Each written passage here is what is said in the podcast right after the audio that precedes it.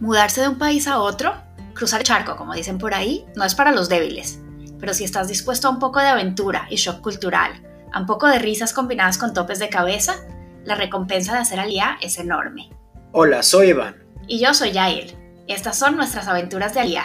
Les contaremos nuestras experiencias, con la idea de que les sirvan para tener una Alía más fácil. O por lo menos que sepan que en medio de las dificultades no están solos.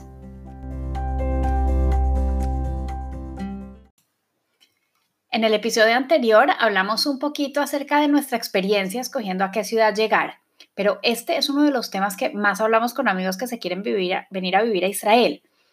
Pues en gran parte la ciudad en la que llegas es lo que conlleva a cómo te integras en la sociedad y cómo haces tu vida social. Y eso yo creo que determina el éxito de una lía. Así que, ¿qué te parece si le dedicamos este episodio a ese tema? Mucha gente escoge la ciudad a la que va a llegar a vivir porque tienen familia o amigos que los pueden apoyar. ¿Crees que es, ¿crees que es un punto importante? Yo creo que la verdad depende en qué ciudad esté la familia. Mira que tenemos amigos que han llegado a vivir ciudades chiquititas al norte de Israel donde en verdad no hay nada, solo porque tienen familia ahí. Y al par de meses se han desesperado y se han oído a otra ciudad más al centro y están felices o se han regresado a su país y pues es una lástima. Es cierto. Yo creo que buscar ciudades en donde uno se puede identificar con la población donde, por ejemplo, hay comunidad latina, tienen el mismo nivel de religiosidad.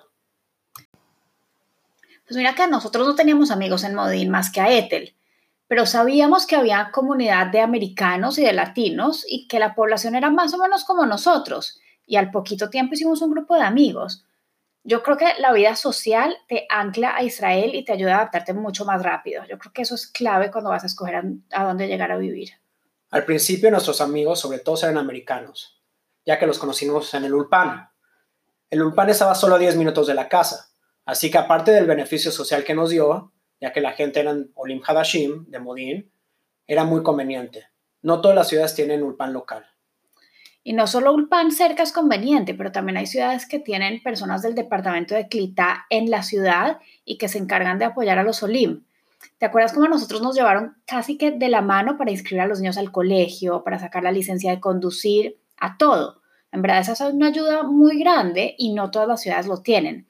Así que es algo para tener en cuenta. ¿Qué otras cosas crees que se deben tener en cuenta?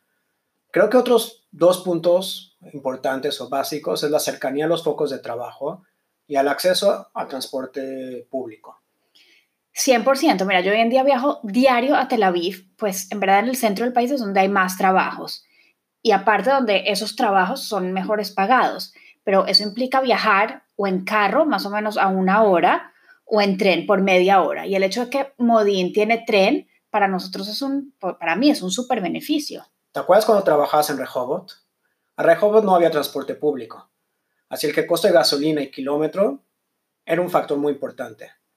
Si vas a vivir fuera del centro del país, incluso así en los suburbios, hay que considerar el nivel de acceso a los centros de trabajo. Es verdad. Y bueno, uno antes de venirse a la de pronto no sabe qué trabajo va a tener, pero sí puedes empezar a pensar qué tipo de trabajo vas a tener. Si vas a ser, por ejemplo, profesora o vas a trabajar como empleada por cuenta propia, pues lo más probable es que no tengas que commute y pues vas a estar algo local, pero si vas a buscar trabajo en alguna empresa, aunque obviamente hay trabajos en Jerusalén, en Beersheba, en Yoknam, la realidad es que el centro del país es donde más trabajos hay, así que una ciudad que tenga acceso fácil al centro te va a ahorrar muchos dolores de cabeza. Antes de tomar una decisión, haz una lista con tus prioridades y lista lo que buscas. Cada ciudad tiene varios grupos de Facebook locales, la mayoría en inglés, donde puedes pedir opinión de, las, de la vida de cada ciudad y te recomendamos entres a estos grupos y preguntas acerca de las cosas que a ti te son importantes. Otro recurso que puedes usar es la página Nefesh Benefesh, que tiene perfiles de cada ciudad con información que también te puede ayudar.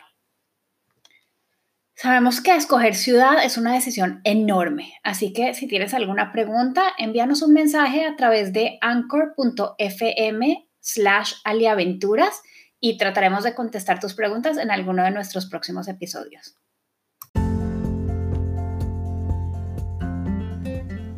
Gracias por hacer parte de nuestra aventura de Aliá. Esperamos nos acompañen en nuestro próximo episodio. Para no perderse nuestros adelantos, tips y experiencias, asegúrense de seguir nuestro podcast.